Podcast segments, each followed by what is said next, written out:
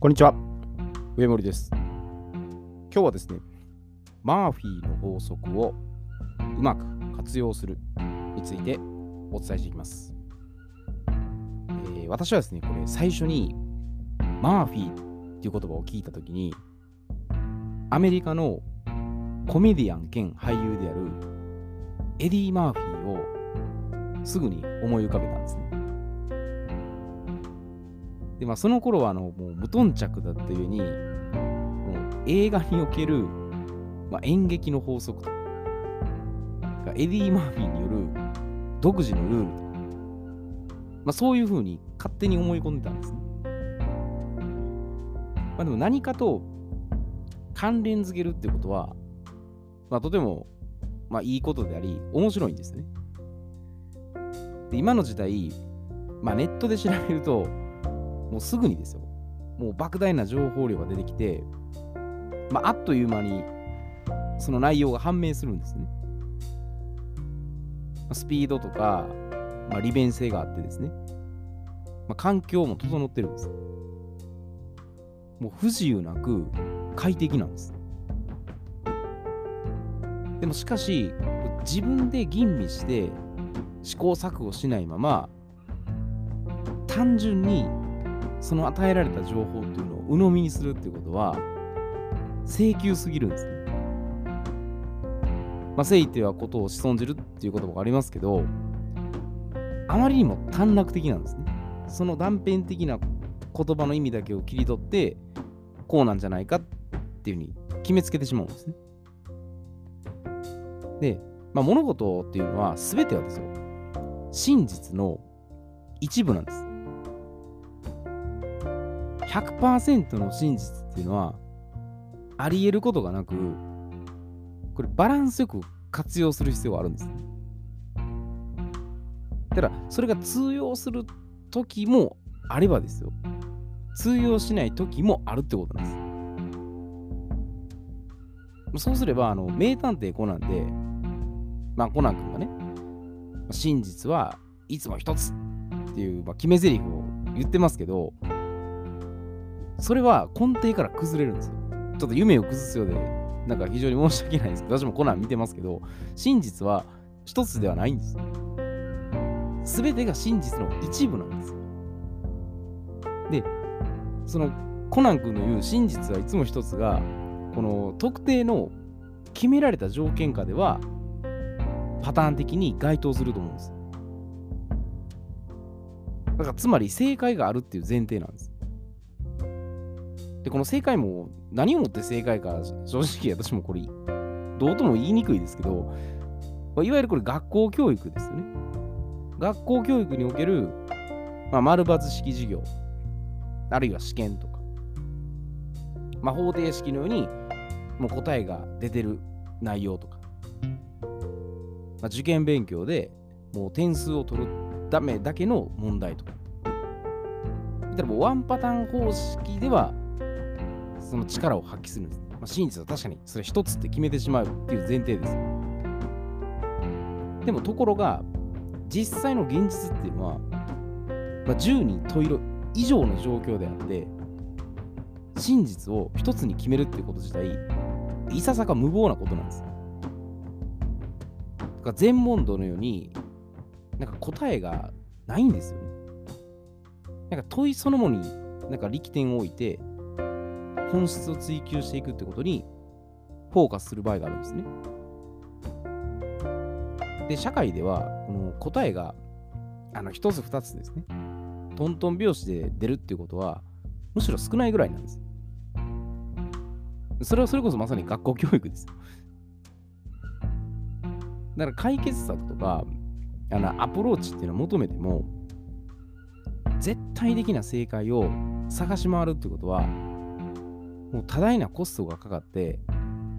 時間を無駄に浪費するんです。使ってもいいと思うんですけどその絶対的な正解っていうのはそれだけとは限らないです。だから正解とか答えを求めてはいけないんではないんです。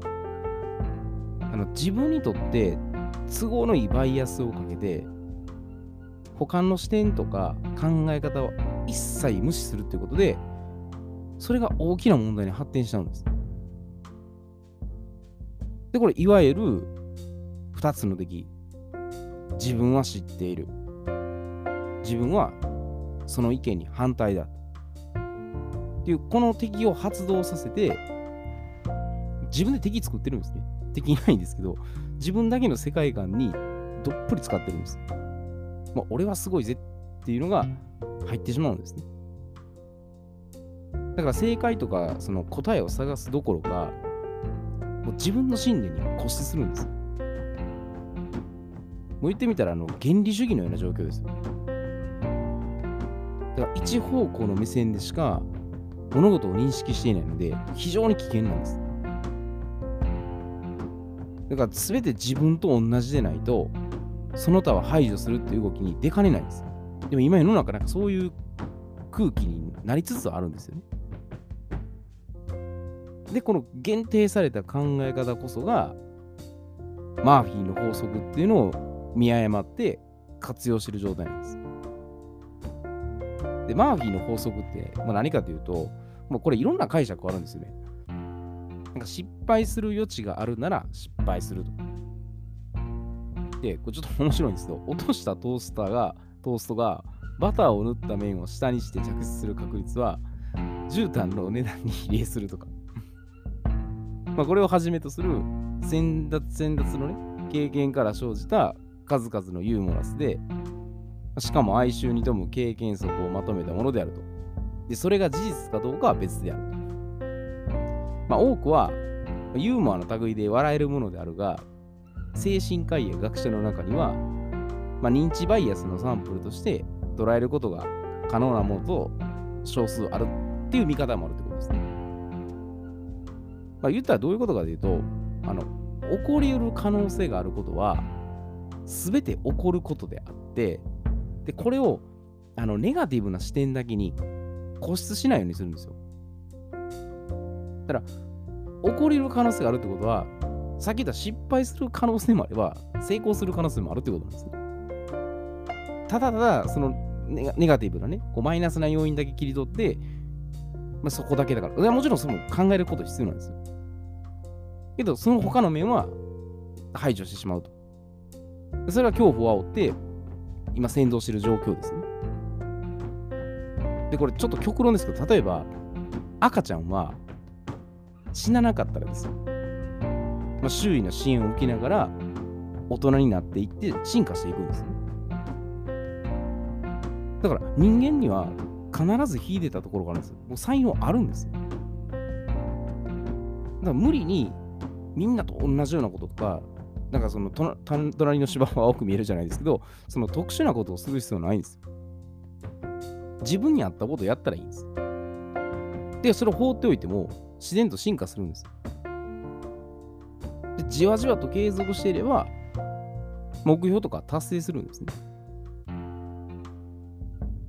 なので、そのマーフィーの法則を、やっぱこれうまく活用するためにはどうしたらいいかなんですよ。マーフィーの法則っていうだけで、それ、まあ、失敗することばっかりを考えても失敗しますし、でもちろんその成功するということで、成功することも考える必要はあるんですよ。だから両極端になりすぎないということです。で、そのアプローチとしたら、えー、3つあるんですね。で、まず1つ目が、起こりうることは全て考える。で、2つ目は優先順位を考える。で、3つ目が多角的な視点を持つようにする。まあ、この3つです。で、まず1つ目の、起こりうることは全て考える。まあ、ネガティブなことも準備して、リスクヘッジするようにするんです。で今のようになんかそれはもうどうなるかわからないです。もう戦争も起きれば、インフレも起きれば、食料危機も起きれば、まあ、その支配者が何をするか正直わからないです。まあ、そういう計画をしてるといえばそれまでですけど、で仮に、まあ、そういうのがあったとして、リスクヘッジすればいいんですよね。でどう転がり転がり込んでも対処できるように準備して、で、その目の前のことを実践していくんです。もうそれは起こってしまうことは、ある意味、もうその、そうなんそれ起こりうるもんだって考えるんです。で、自分にその万が一のことですね。あったときあったことですね。万が一の時があったことを想定して、まあ、進行しているプロジェクトとかですね。まあ、それらも頓挫することを考慮してですね、種をまいておくんですね。あらかじめ自分が万が一のことがあったら、次こうなるこうなるって先手を打っといて、うまくまたことが進行するようにやっておくってことなんです。これがマーフィーの活用の仕方なんですね。ネガティブだから良くないんじゃなくて、じゃあネガティブだったらどうどう活用するかですね。最低最悪と最強最高、両方のストーリーを、まあ、常に描いておくってことです。で、2つ目の優先順位を考えておく。で、これはもう言わずとしたらもうパレードの法則ですね。まあ、重要な2割、20%を決めて、で、そこから、まあ、最重要事項の5%。もう本当に一番大事なところだけを絞り込むんです。95%は極論にカットするところです。で、まあ、緊急事態要項ですね。もうどうしても緊急でやらなければいけないことは、まあ、最低最悪の事態ともう関連させてですね、取り入れるようにするということです。まあ、緊急ではないが重要であることをやる方が一番スキルも上がるんですね。でもやっぱり緊急だからって言って、そっちに回してしまうんですけど、これも優先順位ですね。自分にとって本当は何が一番リターンがあるのか。緊急優先したからリターンがあるとは限らないです、ね。いやそこも考えておくとです。で、カットできるところはカットして。で、環境デザインですね。トラッシングとか、物理的なものとか、人間関係とか、精神面とかも無駄を省いておくってことですね。で、この時に70点から80点取れたらいいなって考えるんですよ。100点満点目指すっていうのは、もう基本の土台を固める段階で、もうその時に徹底的に細かく行うんです。もう基礎の基礎は100を目指して、細かく全部やっていくんです。ズームインでやっていくんです。で、だんだん出てきたら、できてきたら、ちょっとずつ、まあ、70、80でもいいかなっていう状態に入るんです、ね。基本これをおろそかにして、なんか応用だけ完璧にしようとしたら、これがおかしなことが起こるんですね。なので、一番最初のスピードなんです。で、クオリティの順番なんです。で、慣れてきたらクオリティとスピードの両方のバランスを調整するとです。もうどちらかに偏りすぎない方向性を作っていくとです。初期の段階だったら、クオリティじゃなくてもうスピードなんです。早くこなしてうまく土台を固めて基礎ができるようにするっていうことです。で、応用段階入ったらもう質ですね。クオリティをしっかり重視して、良質転化の法則ですね。そこを求めていくということです。で、3つ目が多角的な視点を持つようにする。で、これあの自分だけの視点ではもうやはり限界があるんです。自分ばっかりの視点しか見ないですからね。そしたらもう偏っていくんです。で、自分以外に、まあ、他者であったり、グループであったり、コミュニティであったり、世界ですね。そういった方の視点で観察していくようにするということです。もう自分の思い込みとか固定観念をもう全て脇に置いてその視点で認識するです。だから私は私はっていうのをもう〇〇さんだったらどういう視点で取り組むかっていうそこをですねメタ認知して俯瞰するんです。私はっていうのをもう捨てるんです。あの人だったらどう考えるんだろうかってどういう視点で見てるんだろうかだから自分の邪念がですよ、1ミリでもあると、これ相手の視点に入っていけないんです。邪魔してしまうんですね。だから常にいろんな視点で、ああかな、こうかなっていうふうに見ていくってことですね。で、じゃあ現実的に、まあ、アクションですよね。どうやったらいいかってことで、で、これ自分の今後においてですね、もう起こりうることを全て書き出すんです。まあ、肉体面とか、感情面とか、精神面とかね、カテゴリーに分けると書きやすいかもしれないです。だからこれは本当にポジティブな面もあれば、ネガティブな面も必ずあるんで、もう全部それを起こりうることとして書いておくんですよ。だ人間やっぱそれを見ていくと、どっちかに偏ったらそこをうまく補ったらいいんですね。あ、これはちょっとポジティブに偏りすぎてるなと。じゃあもうちょっと計画性とか準備とかリスクのとこを考えないといけないし、もうネガティブなことばっかり考えすぎて、明らかにね、達成できることとか、実現できることをちょっと諦めてですね、やろうとしないっていう現実逃避するのも、これもまだちょっと問題ですね。バランスなんですよ。で人によってこれも全然違うと思うんです。で、マーフィーの、まあ、法則に関係なく、もう一つの視点で固定して決めつける必要はないんです。マーフィーの法則だからマーフィーの法則を守る必要でもないんですよ、これも。あ、こういう見方もあったなっていうぐらいのがいいんです。でいろんな角度から考えて想像できるっていうことを、もう左脳も右脳も駆使してですね、フル稼働させていくってことなんです。まあ、一番理想的なのが、やっぱあのどんな状況下になってもですよ、もう柔軟性ある余裕を持ってですね、まあ、落ち着いて臨機応変に対処するってことが、これが非常に一番望ましいことなんです。ここは多分人間の多分力量が問われるところだと思うんですね。